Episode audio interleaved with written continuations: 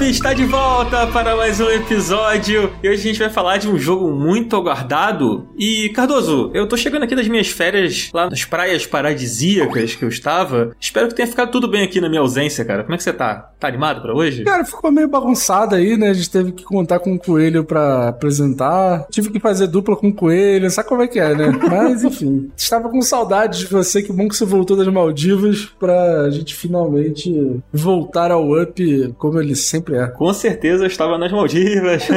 tava lá sim. Cara, e Horizon Forbidden West, né? Vai ser o jogo que a gente vai falar hoje aqui. A galera que já viu aí não é novidade, né? Porque tá escrito aí no título, tá aí na thumb, tá em tudo. E a gente tem aqui uma convidada muito especial para conversar com a gente, que é a nossa querida Tainá Garcia, lá do Jovem Nerd, do Nerd Bunker. É do Nerd Bunker, Isso, né? isso. os dois estão certos, os dois funcionam. é, não tem problema.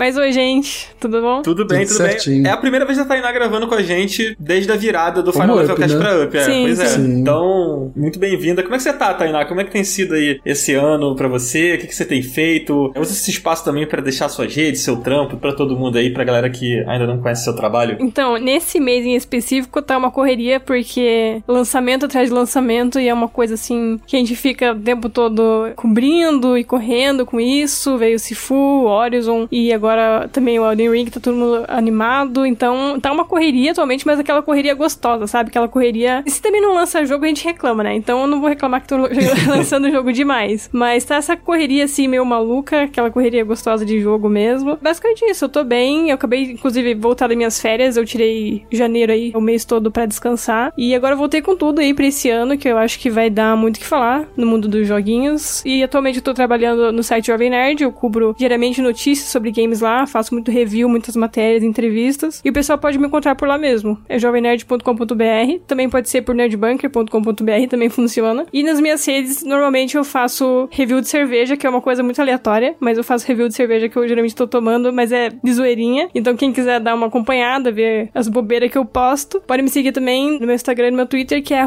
Otaiko Garcia. O Otaiko, eu vou soletrar porque a galera meio que se confunde. é O-T-A-Y-K-U.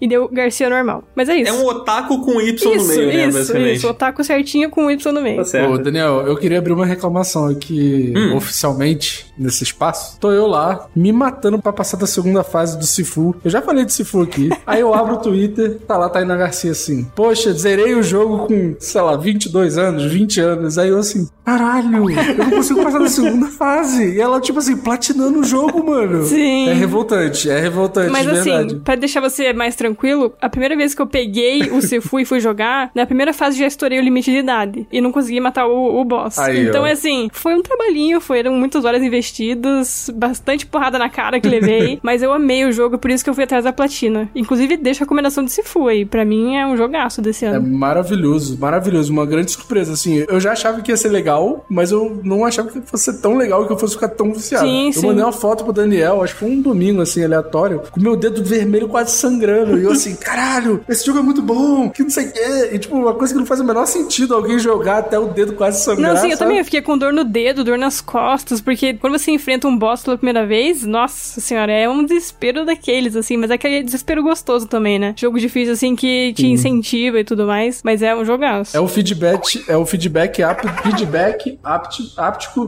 Porra, que nome difícil. Indo longe demais, né? Que aí não é só o controle, você fica com o corpo dolorido de tanto apanhar Sim, do sim. chefão. É aquele jogo que deixa você mentalmente cansado até, né? Daí você tem que dar um tempo, depois Sim. voltar. Mas é uma experiência muito diferente que eu particularmente gosto muito. Eu confesso que tomei como uma ofensa pessoal quando vi que a Tainá tinha platinado o jogo, porque eu terminei a primeira fase com 47 anos, pensando assim, poxa vida, até que eu fui bem, não é mesmo? Até que eu descubro que, tipo, 47 anos você já praticamente tá no seu limite de vida lá do jogo. Sim, né? tá no finalzinho. É 55, acho que é o máximo, não é? Não, Ou- mas 70 e Não, 75. 70. Quando você chega no 70, se você morrer mais uma vez, independente de quanto tá o teu contador de morte, você já morre. Porque já quebrou todos os pedacinhos do talismã. Ah, entendi. Daniel, Daniel, Hum. não é porque você tem 45 anos na vida real que 45 anos seja uma idade boa pro jogo, entendeu? Entendi. É, eu quis alinhar assim, né? Tipo quando você constrói um personagem que é parecido com você no jogo, foi tipo isso. Eu falei, pô, esse cara tá muito Exato. jovem, não tô me sentindo, não tô me identificando, entendeu? É tipo isso. É, mal você sabia que você já tava na metade da vida.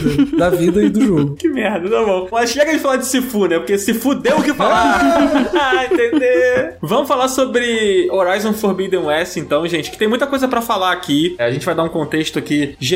E é importante a gente falar pro pessoal que a gente não vai entrar em spoiler dessa vez. Então, você que tá ouvindo o episódio, pode ficar tranquilo que a gente não vai entrar em spoiler da história, a gente não vai estragar a experiência de ninguém. Normalmente, quando a gente dá algum spoiler aqui, a gente sempre coloca o aviso lá, que é o coelho falando, ó, spoiler, não sei o quê. Mas dessa vez a gente não vai entrar, então fica tranquilo que a gente vai dar aqui a nossa experiência sem entrar em muitos detalhes, tá? Beleza? E Cardoso, antes de a gente partir pro papo, a gente tem que falar sobre o nosso projeto de assinatura lá no Catarse, né, cara? Como é que tá indo? Cara, então, nesse momento, tá, depois daquele primeiro mês em que o nosso maravilhoso lindo Patife deu gás, e a gente inclusive vai falar sobre isso, vai falar sobre o Patife hoje, nesse momento que a gente tá completando um mês de campanha, a gente tá fazendo uma virada, que esse apoio do Patife ele não vai acontecer mais, o Patife deu esse primeiro apoio para dar o gás no primeiro mês, e agora a gente voltou, é, a gente já bateu a primeira meta, e agora a gente tá quase batendo nossa segunda meta. Na gravação desse programa a gente tá com 80% da nossa meta, que é a meta responsável por ter Indie Tech, que foi um programa que vocês ouviram essa semana aí, ó. Olha que legal, já teve a estreia desse programa. Então, assim, se vocês querem que o Indie Tech continue acontecendo, que a gente continue falando sobre jogos indies, que a gente traga desenvolvedores, que a gente traga pessoas da indústria pra falar mais sobre jogos indies, deixa o apoio lá no Catarse, ajuda a gente, porque quanto mais grana entrar lá no Catarse, mais programas a gente consegue fazer, né, Dan? É, exatamente, né? Tipo, todo esse nosso projeto de assinatura,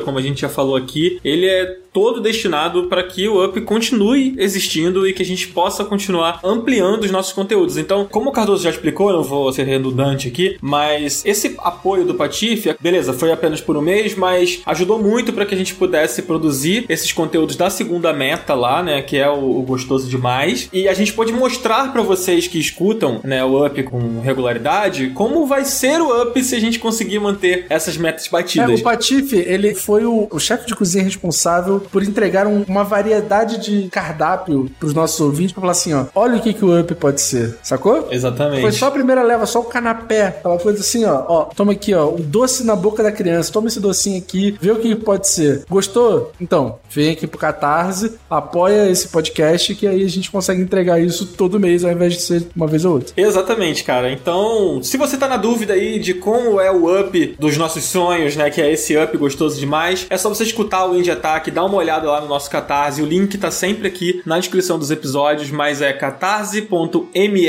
barra up. Lá tem tudo lá explicando, cara. A gente botou lá um texto contando sobre as recompensas, contando sobre as promessas que a gente, né, vai cumprir batendo essas metas que a gente estipulou, né, e conseguindo arcar com todos esses custos de produção. Então, seu apoio é muito importante, assim como o apoio das pessoas que a gente vai aqui fazer o nosso agradecimento muito especial, Cardoso. Fala aí, cara, quem são as pessoas que a gente vai mandar um beijo no coração hoje? Vamos lá, hein? Graziella Naomi Hanaoka. Desculpa se eu falei seu nome errado, eu não sei falar muito bem japonês. Cadê o coelho, né? Quando a gente Porra, precisa. Exatamente. Ô, Dan, Grazi é que tá sempre interagindo com a gente no Twitter, gente boa pra caramba, gosta muito de Masterchef. Quando começa a época do Masterchef, a gente fica lá, ó, só na DM. Você assiste Masterchef, ô Tainá? Não, só acompanho pelo Twitter mesmo os memes. Aí, tá vendo? Ninguém assiste Masterchef, é só os velhos, cara. Aí fica eu e a, e a Grazi comentando lá depois. Não que a Grazi seja velha, mas eu sou. Aí depois a gente foi comentando lá quem saiu e tal, pra não dar spoiler pra ninguém. Mas e aí? Um primo da Tainá, ó, Rodolfo Garcia, também é nosso apoiador. Representando. Aí, tá vendo? O clã Garcia está presente aí no, no Catarse. Exatamente. Mas quem? O Dan? Cara, também o Luca Eduardo, que é o nosso querido Abiscoitado. Um beijo, beijo, pra você, Abiscoitado. Você é maravilhoso. Muito obrigado por apoiar o Up. Também o Breno Lozeiro Machado, cara, muito obrigado por chegar junto com a gente nessa. E o Vinícius Ribeiro Messias dos Santos também está apoiando o Up. Cara, putz, muito obrigado pra todos vocês. Um grande abraço. Que vocês continuem apoiando a gente. E vocês que não apoiam, gente, façam como essa galera e como todos os outros que estão lá apoiando o Up no Catarse para que a gente possa continuar produzindo esse conteúdo aqui, fazendo episódios como esse que a gente tá fazendo agora e os outros que a gente vem produzindo ao longo desse ano maluco que tá sendo de 2022. E um beijo pro Patife, cara. Bom, a gente já fez essa virada, mas o beijo pro Patife vai ser eterno. Muito obrigado por acreditar na gente e por chegar junto nessa, porque foi muito foda, cara. Patife é um cara muito foda. A Acompanha o conteúdo do Patife, que é um Patife irado. Um Patife irado. Um Patife, Um irado. não, não, não. É um conteúdo irado. Pra mim, agora esse é a sinopse do Patife. Patife, um Patife irado.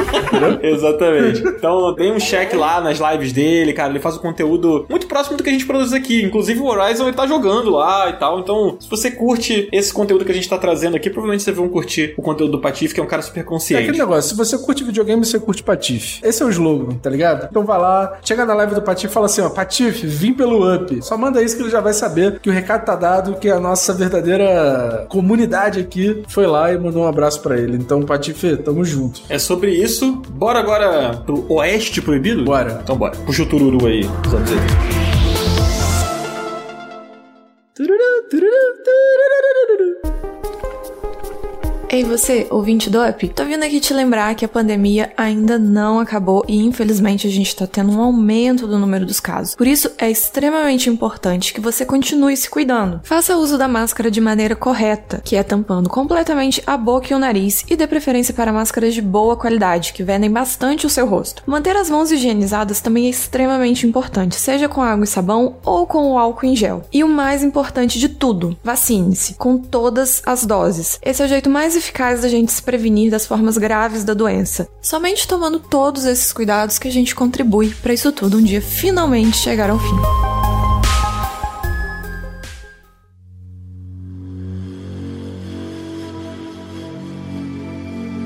Bom, então vamos lá pro papo de Horizon Forbidden West. Cara, tem muita coisa pra falar. É um jogo bem denso, um jogo longo, aquele jogo de mundo aberto, como a gente gosta. Bom, não sei se todo mundo gosta aqui, né? A gente vai conversar sobre isso. Mas eu queria perguntar pra Tainá logo de cara, assim, do que que se trata a franquia Horizon? Não apenas o Forbidden West, mas a franquia Horizon pra quem não jogou, pra quem não conhece, assim. Como você define o Horizon, Tainá? Então, pra mim, Horizon é uma franquia assim com muita personalidade, porque é aquele tipo de jogo que você bate o olho e já sabe o que, que é, sabe? Eu resumiria que é uma franquia sobre um mundo primitivo em que ele foi destruído por tecnologias e por pessoas que tomaram decisões muito ambiciosas e muito erradas. É como acontece na vida real, né? Normalmente. esse mundo que é primitivo, que ele mistura esse lance de primitivo com uma tecnologia muito avançada e basicamente você tem que atirar flechas num robô, que é um conceito que eu acho muito legal também. Mas de forma geral eu vejo assim a franquia Horizon. Eu não sou a maior especialista na lore do Horizon, mas vocês vão entender por que quando a gente começar o nosso papo sobre o jogo, sobre se eu gostei ou não do jogo. Mas basicamente isso, eu resumiria o Horizon. A lore do jogo é- é bem completa, né? Inclusive, acho que eu tô pulando um pouco aqui a etapa de que, ah, se é preciso jogar o primeiro, assim. Eu vejo muitas pessoas perguntando isso. E até eu fiz essa pergunta porque eu não fui até o fim no primeiro. Porque eu não curti muito o primeiro. Já falei aqui isso várias vezes, não preciso me estender do porquê Pelo que eu não amor de. Deus, não começa É. com um papo de hater, não, senão eu vou ficar estressado. Não, eu não sou hater, gente, longe de mim. Mas eu acho que, assim, não é que você precisa jogar o primeiro, mas é tanta informação,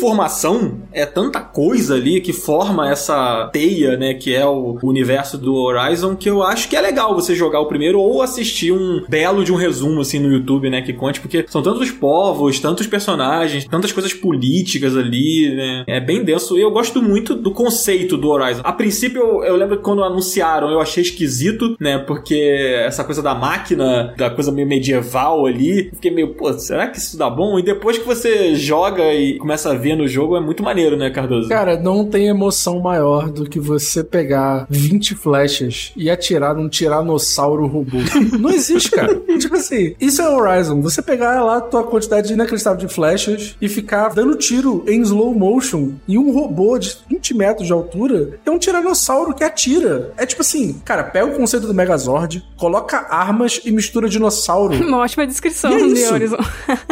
Não é isso? Sim. Caraca, cara, é como se você entrasse no mundo dos Megazords, o Horizon. Só que aí os Megazords que controlam o mundo, não você, sacou? É isso. Entendi. Eu gostei, gostei dessa definição. E, cara, qual é a trama do Forbidden West, assim? O que que tá rolando nessa parada? Cara, é legal você perguntar isso, e isso conecta um pouco com o que você falou sobre a complexidade do primeiro jogo em relação a, tipo, a lore, a quantidade de tribos, a quantidade de coisas, porque eu senti que foi uma boa jogada deles essa coisa de, ah, vamos para uma outra parte dos... É porque se passa nos Estados Unidos, né? Não tem como a gente. Tudo se passa nos Estados Unidos, né? Tudo, qualquer coisa de cultura pop, pós-apocalíptico, não sei o que, Estados Unidos. Eu achei legal essa coisa deles colocarem a outra costa dos Estados Unidos, porque isso elimina um pouco essa complexidade da quantidade de tribos, da trama política ali do primeiro jogo. Ele meio que reseta isso tudo de uma maneira a mostrar pro jogador assim: ah, você vai para outro mapa, você vai para outro lugar, você vai explorar outras áreas desse mundo do Horizon e tal. Então eu achei uma jogada um pouco inteligente. E só uma coisa, ele começa exatamente depois do ponto que o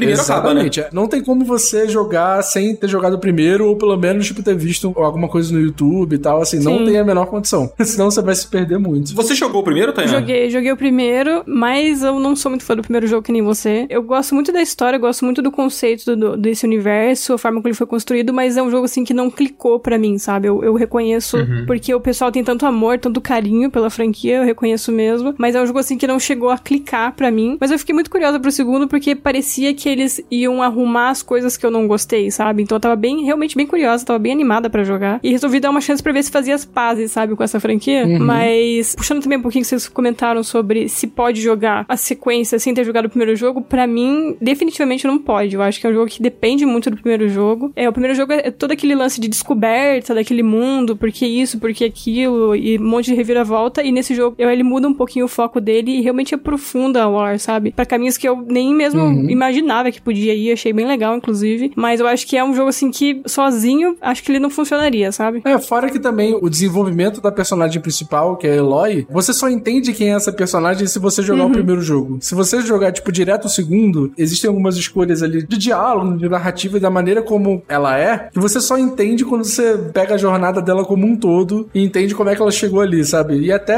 a maneira como esse mundo interage com ela, né? Porque no segundo jogo ela é vista como uma grande heroína. E quando começa o primeiro jogo, é o completo oposto disso, sabe? Tipo, o começo do primeiro jogo ela é literalmente vista como uma pessoa, tipo, que não é querida, que eles chamam de outcast, sei lá. Acho que era. Ela tá completamente sozinha no primeiro jogo. Sim, Mas sim. isso dá uma mudada no segundo, até porque ela conhece novos povos, regiões. E isso tudo envolve o Oeste Proibido, né? O que eu achei muito legal. Foi muito bem construído, assim. É que no primeiro jogo ela não tinha mãe, né? E aí tem aquela coisa da religião por trás, e aí o- acaba que ela é adotada por um pessoal. Isso tudo acontece nas primeiras horas do primeiro jogo, né? É, ela é adotada por aquele cara que é tipo o tutor dela lá. Talvez esteja falando bobagem porque eu posso não me lembrar. Mas eu acho que tem alguma coisa disso, né? Por ela não ter mãe, isso tem alguma coisa ali de como se ela não tivesse. Sim. Sei lá, ela não é uma filha do povo ali, E sabe? aí ela é literalmente, tipo, aquele povo que mora perto de uma tribo, mas ela não é permitida estar dentro dessa tribo, sabe? Porque justamente ela é uma pessoa que nasceu sem mãe. Então, literalmente, no começo do primeiro jogo, ela começa num ponto que não tem nada a ver com o ponto que ela começa no segundo jogo. Então, para a construção da personagem principal ali, não faz nenhum sentido você não jogar o primeiro jogo. Tem que jogar, não tem jeito. É, o problema é que o, o início do primeiro jogo é muito fraco, né, mano? Não tô dizendo que o jogo é fraco, mas o início do primeiro jogo é muito arrastado, ele demora a pegar no tranco e tal. Então eu acho que a pessoa que não jogou e quer jogar o segundo, falar assim, pô, beleza, antes de eu jogar o segundo, eu vou jogar o primeiro, pode ser que não clique, sabe? Eu conheço muita gente que não clicou no início do Horizon e que depois que deu uma segunda chance e tal, falou, pô, peraí, agora eu vou jogar mais sério assim. Aí chegou num certo ponto do jogo, quando você sai daquela primeira área do jogo, que ele abre e ele se transforma, assim, né? E ele melhora bastante e tal. Quem me recomendou jogar Horizon falou, não, joga, joga, joga. Nas primeiras vezes que eu tentei jogar, eu empaquei no início. Eu acho o início dele bem fraco, assim, bem aquém do que é o próprio jogo mesmo, sabe? Sabe o que eu acho que é uma questão, assim, principalmente com o primeiro jogo? É que o primeiro jogo, ele pega conceitos que a gente já tava vendo acontecer é, em jogos de mundo aberto, e ele não faz tão bem essas coisas, sabe? Ele não é tão competente, e até meio tecnicamente algumas coisas, pra fazer aqueles jogos de mundo aberto ali, naquela época, que foi a época, ele sabe que eu acho que foi 2017. Então, tipo assim, eu adoro Horizon, mas eu adoro Horizon muito mais pela história do que pelo jogo em si, sabe? Tipo, o jogo em si tem grandes momentos, tipo, as batalhas eu acho muito legais. Toda a dinâmica de gameplay com arco é muito bem feita. Quando você tá com várias máquinas ali atrás de você, e você tá correndo, aí você pula e fica em câmera lenta, aí você atira, e não sei o que. Tipo, é muito emocionante. Eu, pelo menos, sinto isso, assim, que são batalhas muito legais. Mas tudo que tem ali ao redor, eu sinto que é um pouco cansativo. E eu acho que, tipo, o fato dele ser um jogo de mundo aberto, que tem torres que nem tem os jogos da Ubisoft, que tem segmento de escalada que nem tem no Uncharted, só que de maneira muito menos bem feita, assim, sabe? Eu sinto que ele deixou de clicar em algumas pessoas por causa disso, assim. E eu acho que tem muitas dessas coisas que a Guerrilla levou pro Forbidden West também, sabe? E aí, já entrando no segundo jogo, eu sinto que, cara,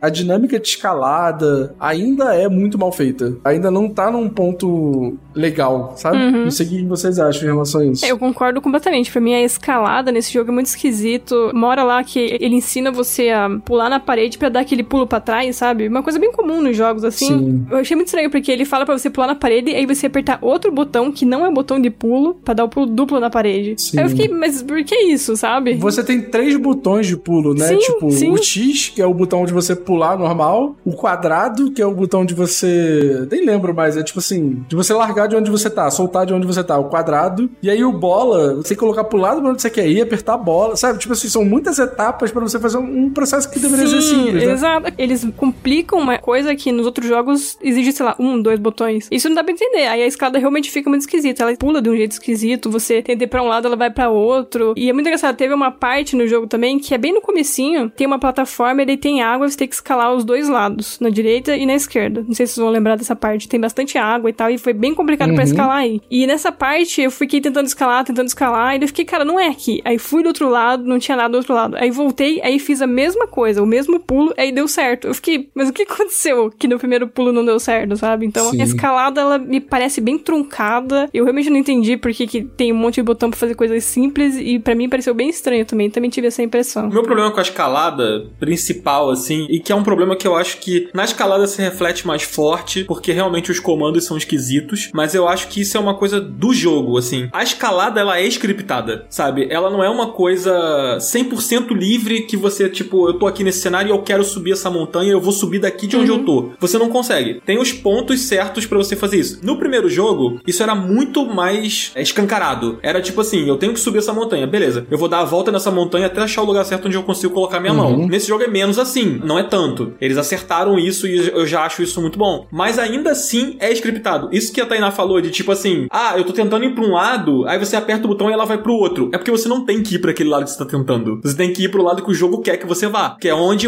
dá para ela escalar, sabe? Uhum. E eu acho que, tipo, sei lá, você pega um Assassin's Creed, o Zelda Breath of the Wild, por exemplo, que são jogos que tem essa escalada e tal. E, tipo, é tão livre, é tão solto assim. Talvez não precisa ser tanto, mas eu acho que é, é muito mais Uncharted do hum, que um então, Assassin's Creed. É, eu acho mano. que podia ser mais Assassin's Creed, sabe? Então, eu ia falar justamente de Uncharted, porque, assim como os ouvintes sabem, eu joguei todos os Uncharted esse ano, né? Todos, de uma vez só. E ele tem uma dinâmica de escalada extremamente scriptada, você tem que ir no ponto certo, no lugar certo, mas a física e a maneira como você escala e os botões que você aperta são tão bem feitos que você não sente isso, sabe? Uhum. E eu sinto que o Horizon, principalmente o Forbidden West, ele tentou fazer com que a escalada fosse mais Uncharted, mas tem um problema muito sério em relação à física desse jogo, é que parece que a personagem tem 300 quilos, cara. Você pula com ela e em meio segundo ela já tá no chão. Tipo, parece que a gravidade do mundo de Horizon é diferente do mundo normal, sabe? Que, cara, você pula e aí você vê a personagem já caído, sabe? Tipo, ela vai com os braços pra frente assim e em um segundo ela já cai. Às vezes você quer fazer um negócio muito simples, cara. E aí você cai porque a física é muito esquisita desse jogo. Parece que a personagem é muito mais pesada do que ela deveria ser, sabe? Mas sabe por que, que é isso? É porque ela tem 850 armas no inventário dela. Faz pô. sentido. Aí ela tá Verdade, tá pesada, porra. Tá o Drake, ele esconde as armas em lugares que a gente nunca vai entender, nunca vai imaginar e não quer pensar sobre isso, mas você tem razão. Não, o Drake tem uma pistolinha ali, duas, sei lá, um cordão no pescoço. Ela tem, tipo, um arco, uma lança, um bumerangue, sei lá mais o que, um escudo. Armadilha, besta. Porra. Tem um computador da Dell de 1992, sabe? tipo, pra formatar o seu computador se precisar, fazer um backup do seu HD. Ela é tipo, porra, a rainha da tecnologia ali, né? Cara, teve umas horas que eu passei raiva. Raiva, raiva mesmo. Falei assim, cara, não vou jogar mais esse jogo.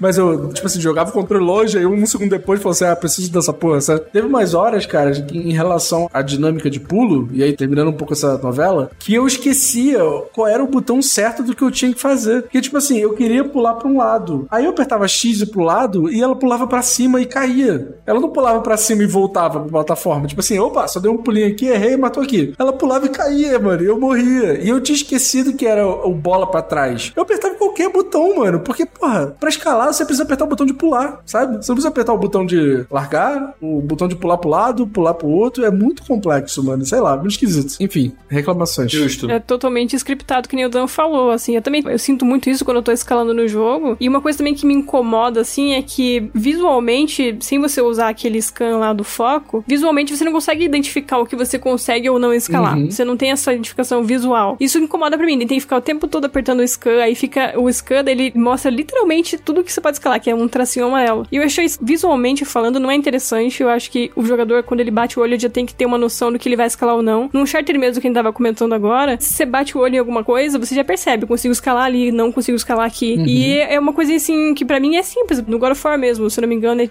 é meio que tinta dourada pra mostrar onde você tem que ir. E no Horizon não. No Horizon é tudo uma coisa muito confusa se você olhar sem o scan. Aí tem que ficar o tempo todo acionando o scan pra escalar aqui, escalar ali. Acho isso meio chato. Depois que você aciona o scan, fica feio, Sim, né? sim, fica tudo feio. Era bonito e ele fica tudo feio, porque fica cheio de tracinho Sim, amarelo sim. no negócio, Um sabe? monte de X vermelho. Sim. É verdade. Eu acho que isso é um pouco desse problema. Ele não é um jogo linear, ele é um jogo de mundo aberto. Ele não é um sandbox também, ele é um jogo de mundo aberto, que é diferente. Mas ele tem dentro do seu mundo aberto muitas sequências bem lineares, sabe? Parece que ele tenta enfiar rotas lineares dentro de um mundo aberto para que você siga essas rotas, assim. E aí eu acho que talvez se ele fosse pensado de uma maneira menos linear para esses caminhos, seria mais fácil deles demarcarem essas coisas, sabe? Só que eu acho que isso demandaria um outro nível de produção, assim, um outro escopo de trabalho, eu acho. Mas eu queria falar um pouco com vocês, um pouco sobre o mundo, sobre a mitologia, assim, saber o que, que vocês acham desse mundo. Eu particularmente gosto. Eu tenho a sensação de que esses personagens, a coisa dos conflitos políticos e tal, nesse jogo funcionam melhor do que no primeiro, assim. No primeiro jogo eu sentia a Aloy a personagem disparado mais carismática do jogo. Ela continua sendo muito carismática, mas eu- ao mesmo tempo eu vejo que os personagens dos mais secundários, assim, têm uma certa profundidade que eu não sentia no primeiro, sabe? Não sei se é um trabalho melhor de captura de movimento, de dublagem. É, Eu sinto que aqueles personagens realmente estão naquele mundo, sabe? Que aquilo tudo é real, Sim, assim. eu tive a mesma impressão, eu acho, pela forma como desenrola a história no primeiro e no segundo, que tem realmente essa diferença de agora a gente poder aprofundar mais personagens secundários, até porque tem muito diálogo nesse jogo, tem muita cutscene, e tem muito diálogo opcional. Quando você vai falar com uma pessoa, tem, sei lá, mais 5, 6 opções Verdade. que você pode falar de forma opcional, que você pode só chegar a história e ignorar, ou você pode falar com ele e realmente aprofundar aquele personagem mais ainda. E vai abrindo, né? Sim, sim. Tipo, dependendo da opção que você bota, abre mais algumas mais pra frente, né? acaba aprofundando o personagem também, todo o contexto da história, e eu acho muito interessante isso. Mas eu acho também que, de certa forma, pessoas que não têm tanta paciência podem achar meio chato, eu acho. Tanto diálogo, tanta cutscene, tanto texto em um jogo de mundo aberto. E tava até comentando aqui, eu acho que o Cardoso falou, que é um jogo de mundo aberto, mas ainda com bastante foco na narrativa, né? Tem muita cutscene, tem muito texto, uma história bem complexa. Eu acho isso bem interessante, deixar isso de modo opcional pra quem quiser realmente se aprofundar. Mas eu acho que tem esse lado bom e esse lado ruim. Eu sou uma pessoa que eu gosto da história do primeiro jogo, mas eu não sou assim fanática pelo esse universo. Então, não foi muito atraente pra mim um monte, uma porrada de diálogo opcional, mas foi bacana conhecer mais os personagens mesmo na história principal, porque no primeiro jogo ela tá totalmente sozinha. Na maior parte do tempo ela tá andando sozinha e no segundo ela conhece muita gente nova, tribos novas, né? É, regiões novas, pessoas novas, e a gente fica acabando conhecendo novas culturas que o próprio jogo cria, que são bem legais, bem criativas. Então, eu acho que de forma geral, eu tenho essa impressão que tem mais foco nesses personagens secundários. E até pela forma como os dois jogos se desenrolam, eu acho que faz muito sentido. Eu gosto dessa diferença entre os dois. E mostra meio que um lado diferente da Eloy, né? Ela tava totalmente sozinha e a gente acaba vendo essa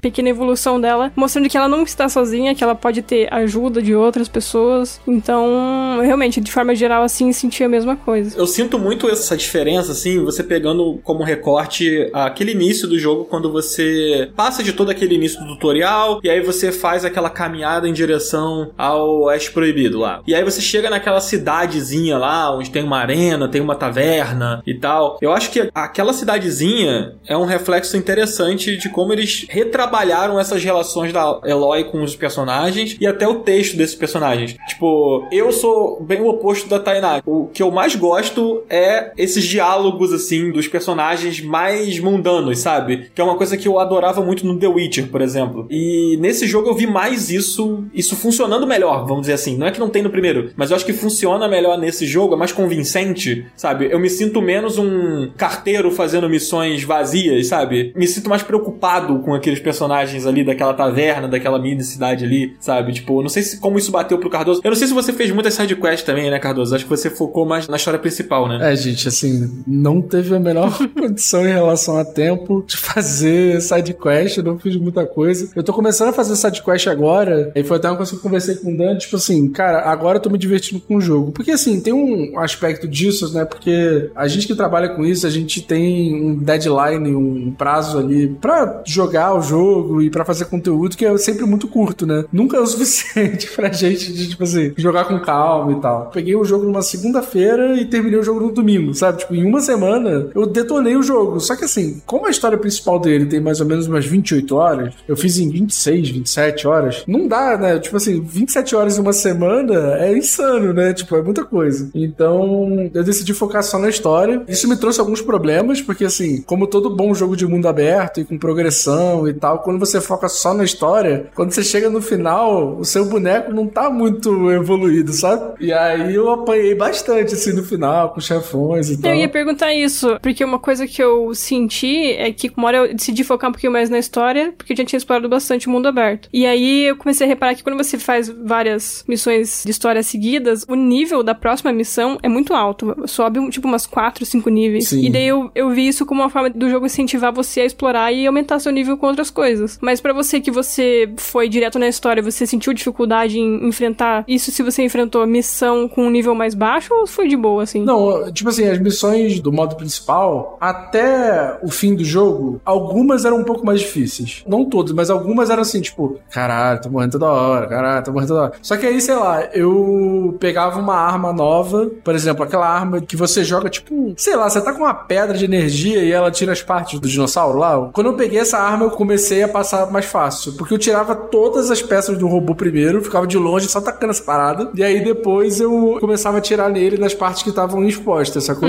Mas realmente, assim, fica muito difícil se você vai direto nas missões principais. Eu queria ter tido mais tempo de jogar as missões secundárias, justamente pra eu ficar mais forte, pra eu ter mais armas, mais itens e tal. Mas como não deu, cara, teve uma hora que foi complicado. E eu tive que roubar em um dos chefes finais. Mas aí eu falo um pouquinho mais pra frente quando a gente começar a falar de bug, porque eu tenho muita coisa pra falar de bug desse jogo. Esse lance que a Tainá comentou do nível, logo no início do jogo você já começa a perceber. Assim que ele te joga lá no mundo aberto pra você explorar, tipo, as missões de história logo do início, elas já são um nível acima que você tá. Nessa área mesmo que eu falei da taverna, quando você pega as primeiras sidequests e tal, as sidequests são próximas do seu nível, tipo nível 3, assim, enquanto a missão principal é nível 5, sabe? Então você já entende que é interessante fazer uma ou duas missões secundárias ali pra que você fique no nível da missão principal, sabe? Eu acho que isso é meio proposital mesmo. É, se eu não me engano, as últimas missões são nível 35, 40, sei lá, alguma coisa assim. Eu terminei o jogo no level 29. Eu acho que é por aí. Caraca, diferença grande, então. No último chefe eu sofri muito. Aí eu falei assim, gente, não tem como. Aí eu fui lá, modo easy e fui embora, sabe? Justo. Porque Não tinha como. Uma coisa que eu queria elogiar aqui, a gente criticou bastante até a coisa da escalada, né, e tal, e que é uma coisa meio esquisita ali, mas eu queria elogiar aqui, cara, o trabalho de captura de movimento dos personagens, tanto dos secundários quanto dos mais importantes, assim, da história. Cara, é impressionante como o trabalho que eles fizeram é bem feito, cara. Tipo, parece que todo personagem que tá ali, que você tem alguma opção de diálogo com ele, foi feito captura de movimento, teve uma pessoa ali por trás fazendo tudo, sabe? Eu achei muito, muito bem feito. Você anda pela cidade, você vê que os personagens têm. Primeiro que você detecta a rotina neles, assim, né? Vou pegar mais uma vez o exemplo da taverna, porque foi um dos lugares que eu mais gostei de visitar do jogo, assim, até onde eu joguei. E ele é bem no início do jogo, assim, então eu tenho certeza que a galera que tá ouvindo, sei lá, começou a jogar agora e tal, vai pegar. Quando você entra na taverna, tem uma mesa com quatro caras conversando, bebendo e tal. Se você ficar observando a mesa, ou se você ficar um tempo na taverna e passar por ali de novo, um daqueles personagens tá andando bêbado pela taverna e meio tropeçando. E aí ele para e ele senta no chão. Caralho. E aí depois, se você voltar, ele sentou na mesa de novo com os amigos, sabe? É como se ele, tipo, sei lá, tivesse ido ao banheiro, sabe? Ou simplesmente ficou bêbado demais. Cara, você observar isso é muito maneiro. Tipo, eles tiveram realmente um trabalho ali, cara, minucioso, sabe? De captura de movimento. E isso, cara, sei lá, eu me lembro de ter visto isso no Red Dead Redemption, sabe? No 2, assim. Em jogo desse escopo, não é uma coisa comum. É difícil você ver tão bem feito, sabe? Então eu acho que é um trabalho que realmente vale elogiar. Assim. Cara, eu tinha um problema com o primeiro jogo, que é o mesmo problema que eu tenho com The Witcher 3. Aí lá vou eu ser cancelado de novo falando mal do Witcher 3. Mas eu acho, o primeiro jogo, os diálogos, cara, parece que são dois robôs conversando. Tá ligado? Conversa de robô, Robocop. Pega o Robocop, sabe como é que o Robocop se mexe? Sim. Era a Eloy conversando com qualquer pessoa. Corta pra um, aí tá a pessoa parada, parada, na mesma posição, só mexendo a boca, tá ligado? Aí corta pro outro, o outro tá na mesma posição da Eloy. Parecia The Sims, tá ligado? The Sims conversando. Eles ficam parados um na frente do outro, falando e tal. Mano, pra mim era isso, assim. Eu não sei, é porque eu gosto muito da Eloy, cara. Mas eu não sei como é que eu tanquei, assim, porque no The Witcher 3 eu larguei de mão. Nesse jogo agora, tipo, eles mudaram isso. Mas sabe uma coisa que eu reparei? Às vezes a, a Eloy, ela tá conversando com o cara e, mano, ela tá olhando pro outro lado, tá Eu ligado? falar Mano, isso. Ela olha pra tudo, menos pra pessoa que tá na frente dela. É, é muito estranho. ela fica tipo assim, o cara tá falando e ela tá olhando pro, sei lá, pra uma estaca do muro. E o cara tá falando um mó bagulho sério. Tipo, não, porque a tribo dos caras veio aqui e os meus soldados desapareceram e acho que eles morreram. E ela tá olhando, sei lá, pro cocar dele, tá ligado? Olhando assim, fixamente pro bagulho. tá? É, tá olhando pro, sei lá, o- a barata no chão, tá ligado? Sei lá, tipo, eu fiquei meio incomodado com isso em alguns momentos, assim. Isso, Cara, tá e teve um negócio que me incomodou nos diálogos que eu não conseguia parar de olhar. Ah. É que eles fizeram uma física no cabelo dela. que Eles queriam que o cabelo dela se mexesse, tá ligado? Só que, mano, o cabelo não para de se mexer. Parece que é uma medusa. Parece que tipo, as cobras estão vivas ali e o cabelo fica mexendo o tempo inteiro. E assim, gente, que vento é esse que bate em todos os lugares? A mulher tá numa caverna debaixo da terra. Porra, não tem um ar entrando e o cabelo dela tá, tipo, pra lá e pra cá. E ela conversando e o cabelo se mexendo. Parece que o cabelo tem vida, mano. Eu fiquei, caralho, incrível. Mas assim, no segundo, por causa da melhora na captura, assim, mano, eu fiz muito isso, né? Tipo assim, das 28 horas que eu joguei, duas horas ali foi só modo foto. Então, assim, na hora dos diálogos, mano, eu parava pra tirar uma foto, parecia uma foto. Não parecia pra mim um jogo. Tipo, a textura, a pele. Tipo, a Eloy tinha uns momentos, mano, que quando você passava na parte mais quente, ali no deserto e tal, mano, ela tava suando. Sim, É. bem aproxima, ela legal. tá suando, mano. Isso é incrível. É, inclusive, se você se jogar na água, ela sai e às vezes ela fala, né? Tipo, ai, esse banho ajudou a tirar Sim, um pouco o suor. Sim. Não sei se você pegou isso, ela falando. Cara, tu sabe o que aconteceu comigo uma hora? Tem uma parte do jogo que você pega um dispositivo pra você respirar debaixo d'água, certo? Só que antes disso, eu falei assim: ah, porra, maneiro esse negócio aqui debaixo d'água, vou explorar e tal. Cara, teve uma hora que eu fiquei preso num bagulho, porque o jogo tem uma porrada de problema de colisão, assim. Isso é uma das coisas que eu detesto. Eu fiquei preso e aí ela começou a perder o ar, sacou? E aí eu comecei a morrer. Aí na hora que eu voltei, mano, ela ficou, juro por Deus, uns 5 minutos tossindo, sem parar. Tipo assim, aconteceu alguma coisa, ela tô tossindo assim, como se, sei lá, tivesse com gripe, sacou? Cara. E aí depois de um tempo passou. Como se eu tivesse, tipo, sufocado ela a um ponto dela ter ficado tossindo durante um tempo, tá ligado? Eu fiquei assim, caralho, que incrível, mano. Irado. É, isso é bem isso. interessante. Incrível. E são pequenos detalhes, né? São pequenas coisas assim que constroem muito. Mas o que eu ia falar, a captura ajudou muito a melhorar essa coisa dessa imersão na hora dos diálogos e tal. Mas eu sinto que a Guerrilla ainda tem muito problema na cinematografia da coisa mesmo. E aí, quando eu digo cinematografia, eu falo, tipo, de plano, de fotografia. Tem muitos momentos que, tipo assim, cara, tem um diálogo que é super emocionante. Mas o plano é só, tipo, corta pra um, corta pra outro, corta pra um, corta pra outro, tá ligado? E eu sinto que eles podiam, assim, ser um pouco mais refinados nisso, assim. Você pega jogos, sei lá, como The Last of Us, por exemplo, é muito mais refinado nesse sentido. E eu senti também, e aí já começando a entrar em problemas técnicos, que em muitas cutscenes a gente tinha problema de queda de frame rate, de coisa pipocando na tela, em cutscene, que não é uma coisa muito comum, né? Normalmente, tipo, esse tipo de coisa acontece quando você tá jogando, né? Mas em cutscene eu achei peculiar, esquisito e meio ruim, assim, isso acontecer. Passei por isso também. É, comigo não aconteceu nada assim muito grave, só a textura demorar pra carregar um pouquinho, sabe? Uhum. Mas foram poucas vezes e não foi nada assim muito wow, assim. Mas falando um pouquinho da cutscene e que você comentou que é um pouquinho estranho esse lance da cinematografia do jogo, eu reparei também que bem no comecinho mesmo, quem tem que escalar uma estrutura. Uhum. Nossa, tem uma cutscene porque você vai mexer na estrutura lá em cima, a estrutura vai desabar e tudo mais. Aí tem tanto corte na edição mesmo da cena. Tem tanto corte que me deixou até com dor de cabeça, eu não sabia pra onde olhar, porque realmente tinha um corte atrás do outro, assim. Aham. E daí ficou uma cutscene bem esquisita e eu achei que meio que se repetiu, sabe, durante o jogo todo. Tem muito corte, realmente eles não sabem enquadrar direitinho um personagem pra aquele contexto, sabe? Ou o personagem, ou Sim. dentro do contexto. Então eu senti muito isso também, porque tem uma porrada de cutscene e tal. Mas, de forma geral, assim, em relação a esse bug de cutscene, foi só essa questão de textura. É, o que rolou comigo é assim, por exemplo, vai ter uma cutscene que vai ter uma cena mais aberta, por exemplo. Você vai destruir alguma coisa muito grande, vamos dizer assim. Quando ia para essa coisa grande se destruindo, o frame rate ia, tipo assim, lá para baixo. Aconteceu isso várias vezes comigo, assim, tipo, quando tinha uma cutscene maior, quando abria mais a coisa, sei lá, virou um stop motion, parada assim, tipo, ficava toda. Aí depois funcionava e tal, mas eu senti isso um pouco esquisito, assim. Eu joguei a versão tanto antes do lançamento oficial, mas eu joguei também a versão do patch com Day One e continuou acontecendo esse tipo de coisa, sabe? É, eu notei isso principalmente naquela primeira cutscene longa que você tem, que é quando você sai do iníciozinho do jogo e vai em direção ao Forbidden West, né? Então tem uma sequência que é muito bem intencionada e ela é bonita, mas ela engasga um pouquinho, assim. Não sei se também a gente tá sendo um pouco chato, talvez. Não sei se foi tanto assim. Na minha memória foi, mas talvez não tenha sido tanto assim, sabe? Ah, o meu papel é ser chato, é isso aí. Não,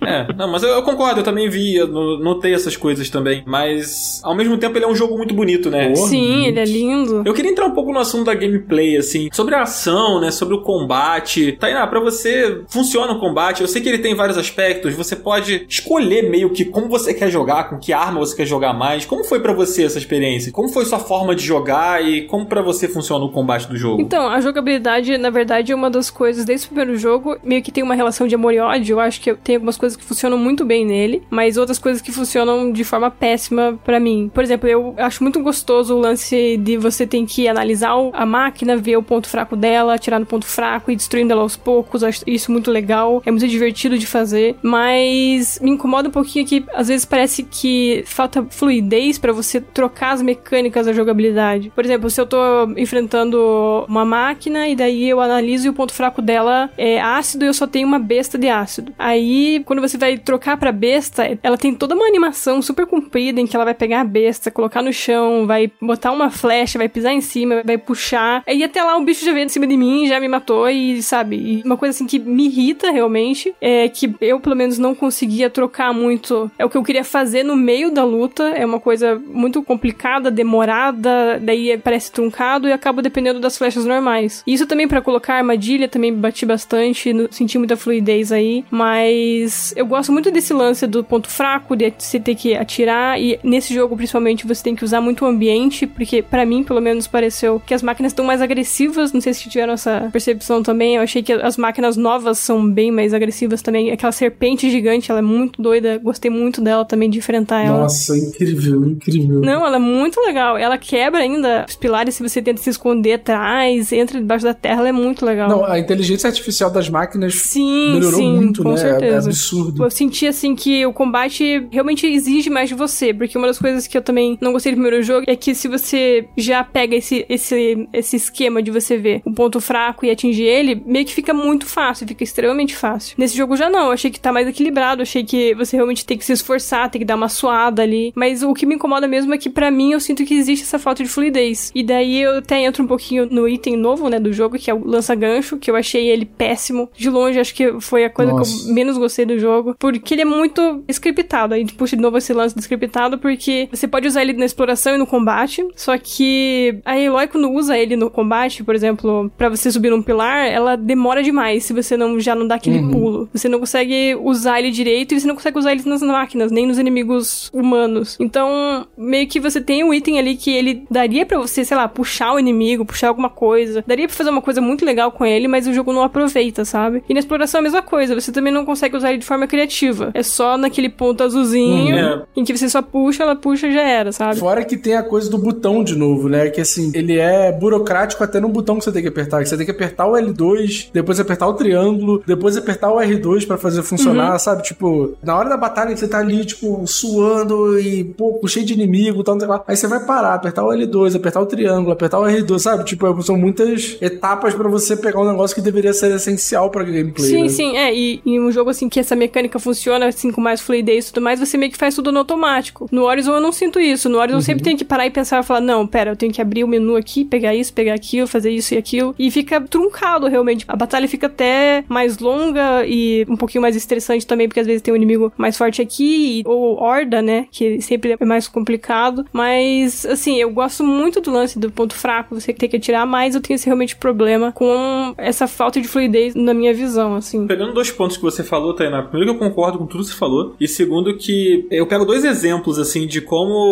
eu acho que tanto a coisa do acesso ao inventário quanto o gancho, que funcionam melhor. No Zelda Breath of the Wild, quando você entra no inventário, o combate para. E aí você pode passear por ele, sei lá, comer uma comida, escolher uma arma diferente. No Horizon, quando você acessa o inventário, o combate não para 100%. É, né? só fica em slow motion. Ele né? fica em slow motion. E, cara, aconteceu comigo de eu estar enfrentando um inimigo mais forte que eu venceria aquela batalha se eu pudesse ter pensado um pouco mais. Eu não sei se eles fazem isso de propósito, que é pra não facilitar demais o jogo, mas ao mesmo tempo, como você tem muita opção, porque é muita arma, é muita flecha, é muito item, é muito isso, é muito aquilo, às vezes eu sentia que eu podia ter feito melhor, mas eu não tive tempo, porque é muita opção, e aí eu morri, sabe? Saiu do slow motion, eu peguei a arma errada, isso aconteceu umas duas vezes comigo. Eu peguei a arma errada e eu morria pra um bicho que eu não morreria se eu pudesse ter pensado um pouquinho mais ali, sabe? Se ele tivesse menos opções, isso me incomodaria menos. Mas ele tem muitas opções, e aí às vezes eu me perco por causa disso. O lance do gancho, eu tava jogando recentemente o Halo, o Infinite. E, cara, o gancho do Halo Infinite é excelente. E quando eu vi o gancho no Horizon, a primeira coisa que eu pensei, caraca, será que dá pra eu fazer parecido com o que dá pra fazer no Halo? De você ir pra cima de um inimigo, puxar ele na sua direção, tirar uma arma da mão dele, tirar um item que tá com ele, ou pegar uma coisa do cenário. Não é tanto assim, né? Você usar ele atrapalha mais do que ajuda, assim. Aí você acaba deixando ele quieto. Tipo, ah tá, beleza, eu tenho um gancho aqui, eu poderia usar, mas acho melhor não. Pelo menos isso aconteceu comigo, tanto com armas, que eu acho que tem em excesso, e às vezes eu, ah, vou usar o Sling aqui, porque o Sling vai fazer esse efeito e isso vai ser melhor pra mim. Mas eu falava, não, melhor eu só dar um rolamento mesmo e continuar usando o arco, sabe? Porque eu sentia que era, eu não sei qual é a palavra exata, talvez truncado, sei lá, sabe? Não é tão fluido quanto poderia ser essa troca de equipamento, e acho que tem muito equipamento, assim, sabe? Foi o que eu senti, na minha experiência, pelo Eu menos. concordo com tudo que você falou também. Eu sinto esse.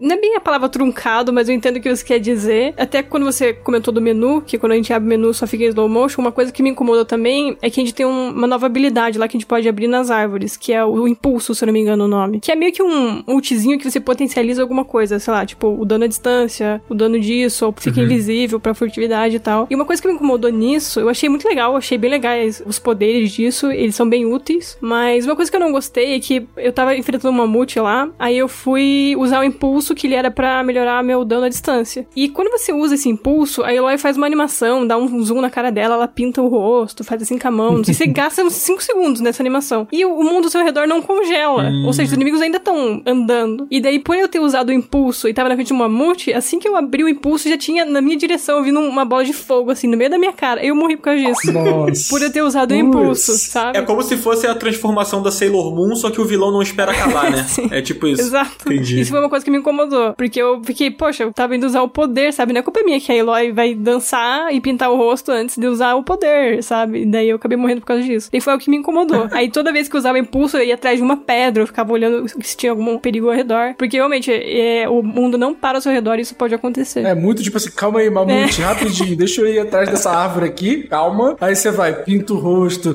faz toda aquela animação, aí você volta pra batalha. Sim, não, foi exatamente isso. Bom demais. É, cara, sobre ataque, armas, etc. Cara, é flecha normal e depois aquela bolinha que eu até esqueci o nome que você joga e ela, tipo, tira as partes do monstro lá. Cara, eu criava só essas bolinhas e ficava atacando até deixar ele fraco, depois eu só flecha, flecha, flecha, flecha. Eu não jogava mais nada, porque assim, principalmente pra quem tá fazendo a história, tipo, de uma vez, não tem tanto segmento em stealth assim na história. Então algumas coisas, tipo, armadilha, essas coisas assim, eu não usei, cara, sacou? Tipo, não fazia sentido pra mim usar. Porque no final, pra mim, era só meter porrada em todo mundo, tacar flecha pra tudo quanto é lado e acabou, sabe? Você tem um milhão de armadilhas, eu não usei nenhuma. E elas me atrapalhavam toda vez que eu ia criar poção. Eu não sei o que acontece com esse direcional do, do AllSense, que você bota pra baixo, assim, às vezes, e ele vai pro lado. E aí, tipo, do nada eu ia fazer uma poção, aí tava eu lá agachada, tentando, sei lá, fazer uma armadilha, sabe? Toda hora acontecia isso comigo. Mas eu não usei quase nada. Foi só flecha mesmo. Eu, como tive uma experiência diferente da sua, de tipo, de ritmo mesmo, né? De gameplay, porque você não focou muito nas sidequests, eu fiz bastante sidequest. E era daquelas sidequests mais simples, do tipo, pegar umas partes de algum inimigo específico,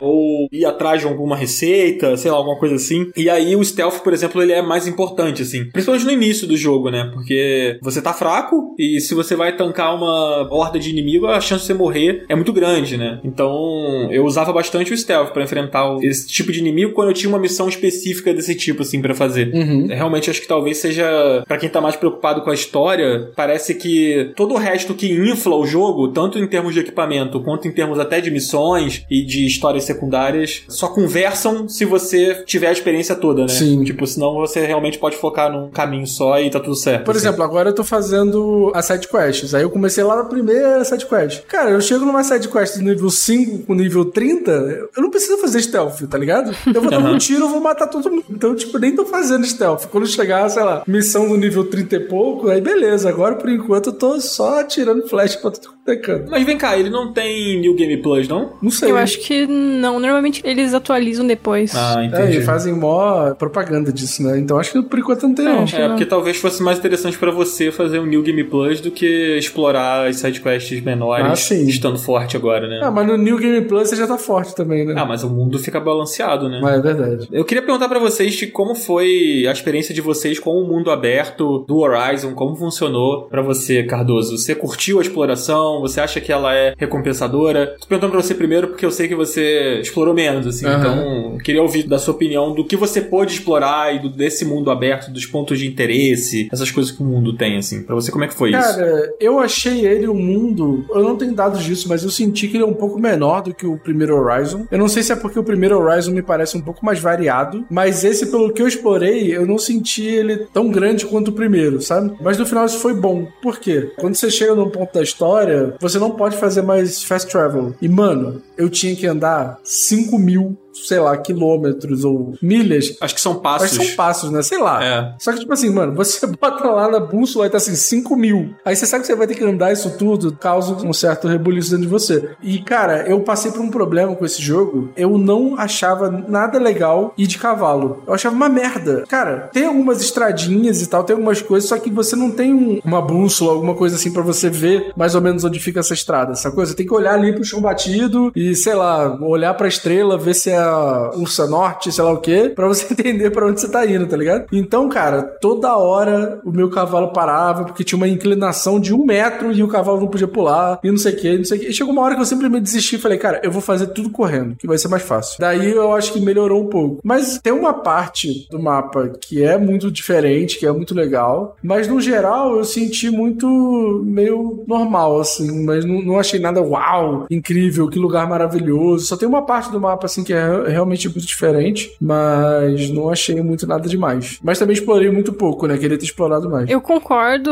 acho que a minha impressão do mundo aberto é que ele manteve a mesma estrutura do primeiro jogo, ainda tem o pescoção, né, Pra você abrir todos os pontos lá da região, ainda tem as hordas que você precisa ficar prestando atenção no que, que é o que e tal. Eu achei bastante coisa repetitiva, né, coletáveis, atividades normais, mas teve bastante missão secundária que eu achei mais legais que do primeiro jogo, mas de forma geral, assim, eu gostei, eu achei que a exploração nesse ficou mais rápido, justamente também porque a gente ganha um novo tipo de montaria, que eu achei incrível. Não sei se seria spoiler falar aqui. O que, que vocês acham? A nova montaria do jogo. Ah, o o Geoff Keighley postou foto, né? Eu tava tentando tão falar, mas, tipo assim, não tem mais Não, spoiler mas aqui é disso, né? muito legal. Isso é uma coisa muito massa. Cara, é incrível. É incrível, sério. Pode falar. É basicamente um pássaro voador que você pode montar e explorar por aí com ele. Eu achei isso muito legal e deixou tudo muito mais fácil. E no pescoção agora é, é, sabe, dois passos, assim, você tá lá. Então foi algo que potencializou muito a exploração, você consegue ir pra muito lado. Depois que eu abri ele, eu nem peguei mais o cavalo depois, só, só usei ele mesmo. Mas, de forma geral, assim, eu achei que tá bem a estrutura do primeiro jogo, sabe? Tá bem parecida, em alguns momentos até desconsiderando essa nova montaria. Me pareceu até que eu tava voltando a jogar o Zero Dawn, porque realmente Sim. de estrutura, assim, até o tamanho do mapa, que nem o Cardoso falou, eu acho que é mais ou menos o mesmo tamanho. Bem parecido, assim. Eu acho só. Também concordo na questão de que os cenários não são tão variados visualmente. E ele tem estruturas parecidas Sim. com o primeiro, né? O primeiro também tem deserto, o primeiro também tem floresta, Neve. também tem neve, e você encontra tudo isso nesse mapa, Sim, né? sim. Acho que é por isso que, que lembra tanto. É, de forma geral, assim, pra mim foi o mesmo feeling, assim. Sim, eu tenho esse problema com esse jogo, e eu até comentei isso com o Daniel, de que em muitos momentos eu sinto que eu tô jogando o primeiro Horizon. Tipo, não na história, não no desenvolvimento da coisa e tal, mas tipo assim, quando eu tô jogando, andando pra lá e pra cá, eu sinto que eu tô jogando o primeiro Horizon. Eu não sei o que, que mais me causa essa sensação, assim, se é o mapa ser muito parecido, se é os menus serem muito parecidos, que é tipo assim, é a mesma coisa, parece que tá jogando o mesmo jogo, assim, essa onda, né, de continuações, ter o mesmo menu, mesma identidade visual de menu ali e tal, isso me causa às vezes um estranhamento, assim, de caraca, parece que eu tô jogando o mesmo jogo, né? Com base nisso que você falou, eu vou jogar a pergunta, vou passar pra Tainá. Tainá, você sente que, eu não sei se você concorda com o Cardoso, mas você sente que o Horizon, ele mais evolui a sua própria fórmula ou você acha que ele consegue apresentar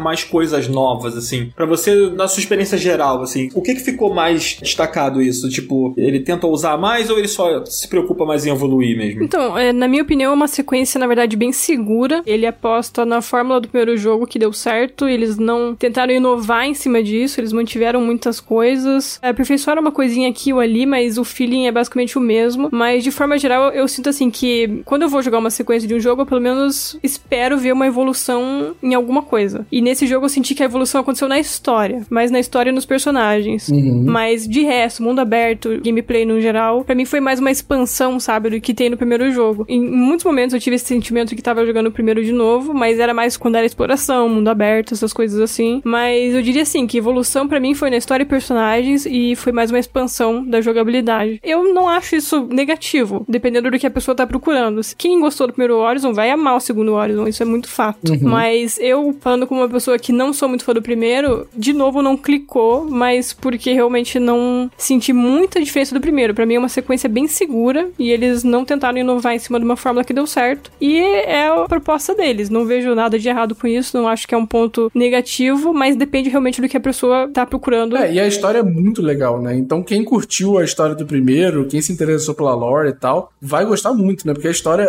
ela toma rumos que você não espera, ela continua desenvolvendo a Eloy como uma personagem incrível, na minha opinião, assim. Então eu acho que, assim, pra quem foi, tipo, cara, eu amo a história, eu amo a lore, cara, vai com força no segundo que você vai gostar. Com certeza, assim. É, eu, como pessoa que não curtiu o primeiro, esse segundo clicou mais rápido, assim, sabe? Eu comecei a criar um interesse por ele muito mais rápido do que aconteceu no primeiro. No primeiro, a vez que eu joguei mais, assim, que eu fui mais longe, eu fiquei ali nas 15, 16 horas de gameplay, que é mais ou menos o tempo que eu tô de gameplay agora no Forbidden West, assim. No primeiro, durante todas essas horas, eu me senti forçando jogar o jogo, porque era aquela coisa, tipo, poxa, vários amigos meus jogaram e gostaram, eu vi muitas opiniões na internet elogiando o jogo, eu fui muito afetado pelo Zelda quando joguei da primeira vez, então, tipo, agora já tem um tempo que eu joguei o Zelda, então eu vou jogar dando uma nova chance, mas eu sempre fiquei com essa sensação de, tipo, eu estou jogando porque eu estou dando uma nova chance, e não porque eu estou gostando do jogo, sabe? E nesse Forbidden West, a minha experiência é diferente. Eu comecei a gostar mais das sidequests, eu comecei a ver mais coisas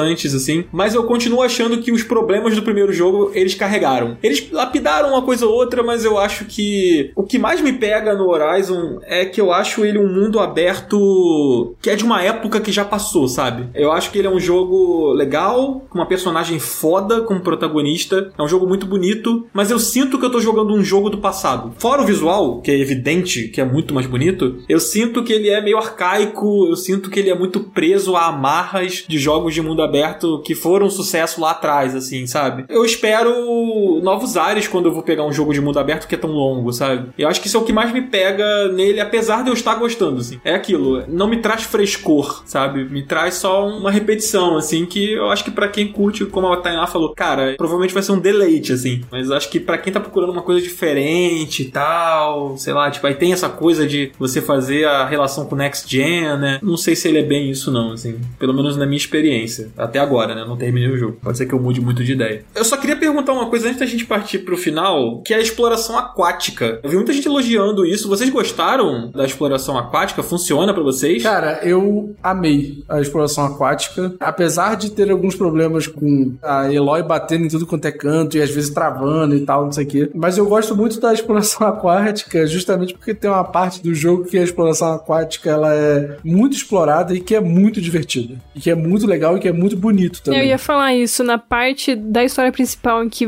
você tem que explorar debaixo d'água, é lindo. Nossa, você tem que se esconder, né, dos bichos, dar aquela esquiva, e eu tava lá no meio deles, assim, só observando eles. Tão bonito que tava tudo ao redor, no meio do perigo lá, nem liguei, fiquei uns 5 minutos olhando, porque realmente é muito bonito, visualmente, assim, é muito impressionante. E você fica meio, tipo, pô, não vou nem fazer nada, Sim. eu vou ficar aqui só olhando.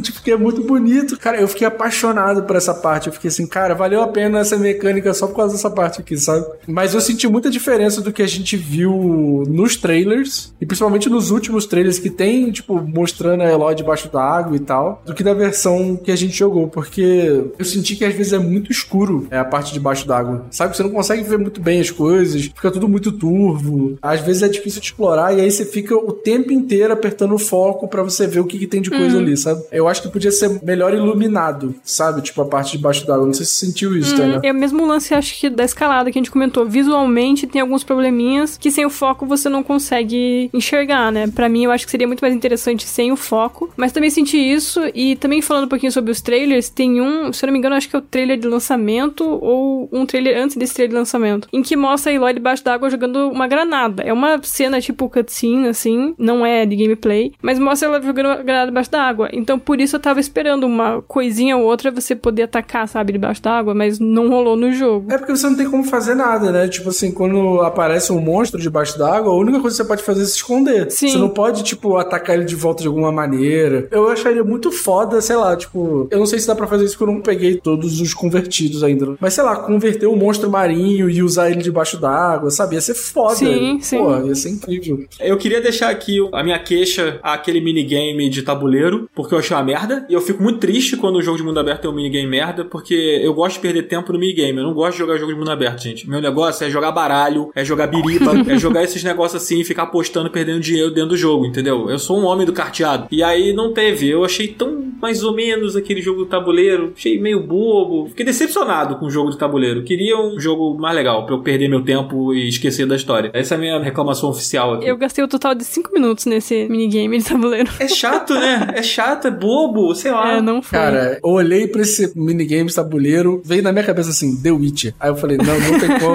Muito obrigado, vou passar direto, vou fazer outra Não, coisa. mas o The. Witcher, eu tenho muitas horas no Gwent. The Witcher Pô, funcionou. eu também. Gente, o The Witcher comigo, eu, só, eu vou passar rápido pra conseguir. A primeira vez que eu joguei o The Witcher 3, né? Ele não clicou muito pra mim. Só clicou mesmo na segunda. E aí clicou muito. E na segunda, quando eu comecei a jogar, que eu descobri o Gwent, eu fui jogando. Toda a minha exploração foi baseada no Gwent. Tipo assim, tem uma missão de Gwent lá naquela área do mapa que eu não fui ainda. Beleza, eu vou lá, jogo o que eu tenho pra jogar de Gwent e depois eu exploro a região. e era assim: ah, a caçada selvagem vai destruir o mundo. Foda-se. eu estou indo atrás do meu carteado. É isso que É que interessa. nem eu com cento e poucas horas de Red Dead e 20 horas disso é só no poker. Sim, e o poker pra mim era a mesma coisa. Poker no Red Dead é inacreditável. Eu ficava lá, cara, que nem um idiota jogando poker. O que eu fico triste do poker no Red Dead Online, principalmente, é que é difícil você jogar com os amigos, cara. Que eu queria poder jogar, tipo como tem esse Poker Stars aí, só que dentro do Red Dead. Tu quer apostar dinheiro, né? É isso que tu quer, né? Não, não Tá precisa vendo? apostar Ó, é dinheiro. foda, gente. Eu só quero jogar um carteado com os amigos, pô. Gente, olha só, isso aqui é jogo de azar, isso aqui não pode ter nesse podcast, é um podcast família, entendeu? Então, Daniel, você bota seu jogo de azar, seus NFT, sei lá o quê, não traz aqui pra esse podcast, hein? pelo amor de Deus. Não, NFT você me respeita, hein? NFT é a puta que pariu. e não censure esse palavrão, Zabuzeta. Tem que ter palavrão na hora de falar de NFT. Mas vamos lá. Desculpa, não sei nem se a Tainá, a louca do NFT. Desculpa. Não, que isso, me respeita também. Daniel tá aqui falando, ah, pra puta que pariu, NFT. Aí tá a Tainá, tipo, no OpenSea com um vendendo. NFT né, aqui, com um guarda-retrato do meu lado. né? Porta-retrato digital de NFT, né? É, A Tainá, tipo assim, pô, enquanto eu tô gravando o podcast, eu tô aqui farmando os meus bonequinhos aqui. no- Meu Deus do céu, Deus me livre. Mas, gente, antes da gente partir pro nosso final, a gente tem que fazer a pergunta. E eu vou começar com a Tainá. Tainá, pra você, vale a pena jogar Horizon Forbidden West? Então, eu acho que depende do que você procura. Se você gosta muito do Zero Dawn, com certeza, jogue que você vai amar. Agora, se você é uma pessoa assim que achou mediano primeiro, eu diria que no momento tem jogos mais interessantes pra você ir atrás. Eu diria que não coloque como prioridade e diria até que veja mais sobre o jogo, ver se realmente vai querer tentar de novo, porque é um jogo, uma sequência bem segura. Pra mim, eu não vi muita diferença do primeiro jogo. Tem algumas coisinhas ali, umas coisinhas aqui, uns detalhes, mas de forma geral, de novo, pra mim não clicou. E eu dei uma chance, fui de mente aberta. Então, quem não curtiu muito o primeiro jogo, acho que vai ter a mesma impressão que eu. Então é basicamente isso. Dependendo do que você tá procurando, talvez o Horizon 2 seja uma boa escolha pra agora. Justo. E você, Cardoso? Então, assim como a Tainá, eu também acho que depende, depende de várias coisas, na verdade. Se você nunca jogou de um Horizon, joga o primeiro jogo com calma, vê se é um jogo que te atende, vê se é um jogo que você vai curtir. É bom que você vai dar um tempo do Forbidden West baixar um pouquinho de preço, a gente sabe que videogame no Brasil não é um negócio barato. Se você jogou o primeiro jogo, gostou, espera um pouco eles lançarem mais patches de correção pro jogo, que eu acho que você vai ter uma experiência mais barata e mais completa daqui a algum tempo. E eu não tô falando, tipo, porra, daqui a dois anos, um ano, não sei o que. Espera uns dois, três meses assim, que principalmente o preço de mídia física já vai dar uma baixada e que eles já vão ter tido algum tempo para corrigir algumas coisas que estão meio chatas, assim. Por exemplo, eu joguei o jogo no PS5, na versão de performance. E mesmo assim eu tive problema de pop-up, eu tive problema de demora para carregar no SSD, algumas coisas. E, pô, a gente compra um PS5, a gente espera que, pô, nada trave, que não tenha nenhum problema, porque, enfim, é uma máquina super cara, super potente e tal. Então, a minha dica é: espera mais um pouquinho. Se você não jogou o primeiro, joga o primeiro, vê se você gosta. E se você tá muito hypado, aí pega. Mas, assim, eu esperaria mais um pouquinho. É isso. E você, Dan? Justo. Bom, eu não terminei o jogo, né? Fica até meio difícil falar se vale ou não a pena, porque eu acredito que um jogo de mundo aberto, com essa densidade que ele tem de quests e side quests, não sei o que, é difícil bater martelo, assim, mas falando da minha experiência até o momento, eu acho que ele, de cara, ele já me parece superar o primeiro, ele evolui bem o que precisava ser evoluído, mas eu ainda tô um pouco na superfície, eu acho, sabe? Eu, eu tenho a sensação de que ele vai ter viradas ainda e que eu posso me surpreender ou me decepcionar, né? E talvez eu esteja só com expectativa de que ele vai dar um salto, assim. Eu não senti até esse momento esse salto, sabe? Ele supera o primeiro, mas ele me parece, como a Tainá falou e como o Cardoso falou agora, e falaram muito bem, ele me parece muito mais um jogo para quem já é familiarizado e para quem já curte o primeiro game, sabe? A impressão que eu tenho, até o ponto que eu joguei, é de que se você não gostou do primeiro, pensa bem antes de pegar, sabe? O videogame não tá barato, tem muito jogo bom saindo. No momento dessa gravação aqui, é a véspera, antevéspera, sei lá, de lançamento do Elden Ring. Saíram as notas já do Elden Ring, então tá sendo um jogo super bem avaliado. Tem o próprio Sifu que a gente falou aqui, teve o Pokémon e tal, que são jogos que são diferentes e que talvez sejam mais interessantes pro seu perfil, assim. Então acho que vale você ouvir o que a Tainá e o Cardoso falaram e pensar bem. Mas eu pretendo jogar mais. E eu acho que uma coisa que eu queria comentar aqui é que ele deu um azar, mano, mais uma vez, de estar tá saindo do lado de um jogo que tá sendo muito badalado, sabe? Então talvez as pessoas vão acabar escolhendo por pegar o Elden Ring agora e não pegar o Horizon. E eu acho que talvez seja até bom você poder jogar ele mais pra frente, sabe? O hype baixa um pouco, você fica menos contagiado. É, e fez muito bem o primeiro jogo a mesma coisa, né? Tipo, o primeiro jogo muita gente descobriu depois que gostava e que curtiu, anos depois uhum. dele ter saído, né? Então talvez vai que aconteça a mesma coisa aí. Eu acho que tem dois lados nessa história, né? Tem o lado da pessoa que vai dar uma chance posteriormente e também tem o lado da pessoa que acaba que o jogo passa um pouco despercebido, assim, sabe? Então eu acho que é meio que uma faca de dois gumes, assim, sabe? Então, acho que se você olhar pelo lado positivo, que é de tipo, vou dar uma chance mais pra frente, é super legal. Então eu acho que para quem tá ouvindo aí, tá nessa dúvida, acho que talvez esse seja um caminho interessante, dar uma chance um pouco mais pra frente, se você não é fã do primeiro. Acho que se você é fã do primeiro, você já tá jogando o jogo, né?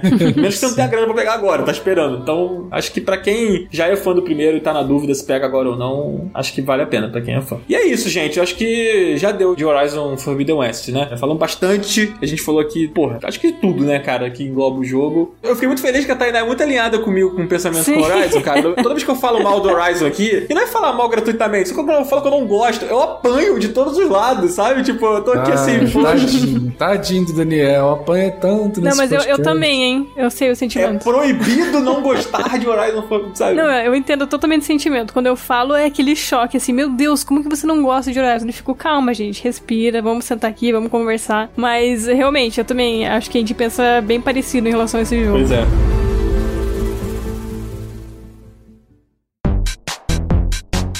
Bom, antes da gente encerrar, acho que dá tempo da gente fazer o nosso glorioso Up Indica, onde a gente faz aqui indicações de jogos, série, filme, livro, sei lá, o que você estiver consumindo no momento, caso você não esteja jogando alguma coisa. E eu queria começar com a Tainá. Tainá, você tem alguma coisa para indicar pros nossos ouvintes? Alguma coisa que você tá jogando, que, sei lá, que vale a pena ser comentado? Então, atualmente eu tô jogando Elden Ring, mas acho que vai ser uma recomendação muito óbvia. Mas minha outra recomendação acho que também vai ser meio óbvia, porque a gente já comentou sobre ele aqui, que é o Sifu. Mas acho que eu vou de Sifu dessa vez. Boa. Eu demorei acho que umas 30 horas para platinar ele. Zerei umas quatro vezes, fazendo tudo seguidinho. E é um jogo ainda que eu ainda tenho vontade de pegar e jogar, sabe? É um jogo assim que me conquistou tanto que eu tenho vontade de ir lá e tentar fazer combos diferentes, tentar maneiras diferentes de você zerar. Então, é um jogo assim que realmente me pegou. Eu tava esperando que ele fosse legal, mas não tão legal, tão viciante quanto é. Então, eu diria assim, realmente a galera tentar dar uma chance, até porque eu acho que ele não tá com preço cheio, se eu não me engano, para pegar um jogo jogo agora. E ele é, assim, relativamente curto, se você conseguir passar com facilidade, mas por questão da dificuldade, pelas mecânicas serem difíceis de dominar, você precisa realmente se empenhar no jogo, ele acaba se estendendo bastante. Então, é uma experiência que a pessoa realmente vai gastar umas semaninhas ali. Como eu falei, é um jogo, assim, que mesmo tendo já feito todos os troféus, tendo zerado, feito também o final verdadeiro, é um jogo que eu ainda tenho vontade de pegar e jogar, sabe? Mesmo já tendo feito tudo isso. Então, e são poucos jogos que causam isso em mim. Realmente foi um jogo que me pegou muito e visualmente ele também é muito legal. É bem colorido e ele brinca também com cores. Às vezes você tá lutando e, sei lá, você dá um, um soco no mini boss e a luz pisca ou muda a cor, muda a paleta de cor ao seu redor. Então, uma coisa assim, muito cativante, sabe? De forma geral, se for. E deixar também, é, eu aviso assim: se você começou a jogar e daí tá apanhando demais e tá meio desanimado, não desista. Porque uma hora você vai pegar o jeito. Eu também não sou boa em videogame, gente, mas eu consegui até platinar o jogo. Ah, tá então. na... Pô, tá na... Modéstia é impressionante.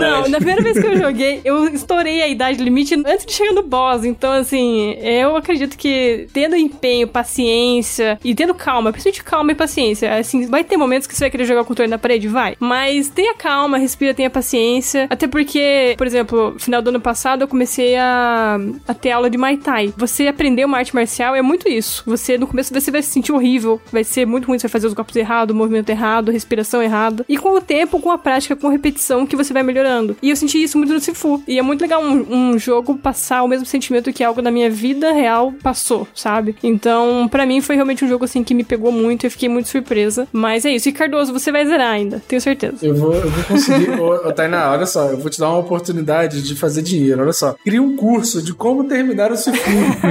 sacou? De como platinar o Sifu com o Tainá Garcia. Coach de Sifu. Exato, exatamente. Daí quando a pessoa estiver lá muito mal, aí você manda um áudio pra pessoa assim: você vai conseguir, vai dar tudo certo. Aí pronto, cara. Vai ganhar uma grana assim absurda. Porque, cara, sério, teve uns momentos, eu juro por Deus, e por tudo que eu mais que eu pegava o DualSense com uma vontade de quebrar o controle no meio. Eu ficava assim: não, peraí, custa 500 reais, calma, calma. Porque, caraca, é foda. O Sifu é foda. Sim, sim, mas é, é muito gostoso esse jogo. Recomendo demais. Não, muito bom. Eu também, eu também gosto bastante. Cardoso, você tem o que pra indicar hoje, cara? Cara, eu fiquei mergulhado no Horizon, ainda não consegui fazer mais nada. Então eu vou indicar o meu churrasco, que eu vou fazer daqui a pouco. São 10 e meia da noite e eu vou fazer um churrasco, foda-se, entendeu? Já tá com tudo preparado ali, eu vou parar e vou fazer um churrasco. Então eu recomendo pras pessoas, faz um churrasco na sua casa, você tá ouvindo esse podcast? Faz um churrasquinho, coloca esse podcast pra tocar lá, eu acho que vai ser ótimo. Então é isso, a minha recomendação é churrasco. Tá certo, bom demais, saudades inclusive. Bom, a minha indicação, cara, é a série animada do Cuphead, a The Cuphead Show, que está no Netflix, né? A gente inclusive fez um episódio aqui sobre o game, o indie que todo mundo conhece e que quase todo mundo ama, né? Porque muita gente passa raiva demais. É outro que eu odeio E aí é uma relação de amor e ódio. Odeio amar. Cara, a série é muito legal, eu tô assistindo ela assim, bem devagarzinho, eu vejo um episódio, de vez em quando almoçando, assim. Ele é um desenho animado bem aos moldes daqueles clássicos do Mickey, meio Tom Jerry, assim, sabe? Esses desenhos mais da antiga. E ao mesmo tempo ele moderniza onde precisa modernizar pra poder conseguir atingir públicos jovens. Eu acho que ele é uma bela homenagem aos desenhos clássicos, Gato Félix e entre outros. E é muito bonito, ele respeita bastante o jogo. Pô, a dublagem brasileira é excelente. É uma animação bem legal, gostosinha. Os episódios são curtos, cara. É tipo 15 minutinhos você assiste um episódio, 14 minutos por aí. E eu tô gostando muito. Eu acho que pra quem gosta do jogo, você vai pegar o desenho pra assistir, você vai achar as referências lá ao game e tal. E pra quem gosta de desenho animado, cara, é muito bom. E eu acho que ele é excelente pra criança também. Daniel, o que, que você tá indicando pras crianças, Daniel? Diabo? Pô, É controverso. cuidado que tem gente falando aí que tem diabo no negócio, aí não, criança não pode ver diabo, não pode falar de diabo se o diabo aparece. Tô brincando, gente, pelo amor de Deus. Fico mais tranquilo que o Crivella não é mais prefeito, sei lá, nem sei o que ele é. Fico um pouco mais tranquilo de circular aqui pela rua após falar isso. Mas recomendo, tá? A série do Cuphead, recomendo o jogo. E recomendo que você escute o nosso Indie Attack, conduzido pela nossa maravilhosa Márcia, que ela gravou junto com o Coelho. Esse episódio ficou muito maneiro, cara. E é um episódio que tá nesse formato novo nosso do Indie Attack. Que pra continuar existindo, você precisa o quê, Cardoso? Pô, apoiar o Up. Exatamente, cara. Não deixe de apoiar, não deixe de conferir o nosso projeto lá no Catarse. Se você não pode apoiar agora, pelo menos você entra aqui no link, dá uma olhada lá pra você poder conhecer um pouco do nosso sistema lá de assinaturas através do Catarse. Pô, Dan, Dan, manda pra aquela tia, aquela tia que a gente sabe que tem um pouquinho mais de dinheiro, que não se incomoda ali, ó. Botar um cartão ali, ó, pra ajudar o sobrinho. Pô, o sobrinho tá pedindo tanto, meu sobrinho é tão bonitinho. Deixa eu botar aqui, ó, 20 reais aqui nesse podcast que ele gosta tanto, entendeu? Pô, Tem como convencer a família, né, Dan? Então. Não, com certeza. Faça isso, aproveita carnaval aí, sabe? Não, pega aquele tiozão bêbado e fala assim: é, tio, porra, me ajuda aqui com o negócio. Aí já abre o site do Catarse, já vai lá, entendeu? É assim que funciona. É, exatamente. Aproveita aí, entendeu? E, porra, convence aí os seus amigos, não sei o quê, e etc. Dá uma olhada lá no projeto. Não deixe de conferir, pô, porque tem muita coisa legal lá. E ouça o Indie Attack pra você saber o que, que é o Up nessa nova fase que a gente tá agora, com esse projeto de assinatura e tudo mais. E é isso. Tainá, muito obrigado por ter colado aqui com a gente nesse episódio. Eu que agradeço, gente. Você é muito bem-vindo aqui, você já veio aqui outras vezes.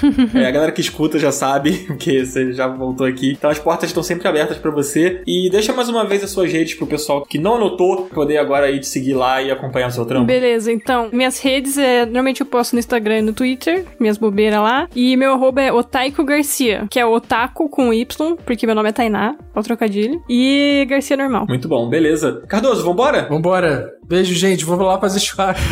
Bom apetite, Ô, cara. Zabuzeta, termina com Zeca Pagodinho tocando qualquer coisa aí, que eu vou lá fazer churrasco, entendeu? Não, não, pô. Tiaguinho, a gente não vai errar. Ah, não, pelo amor de Deus, Em homenagem não. ao BBB.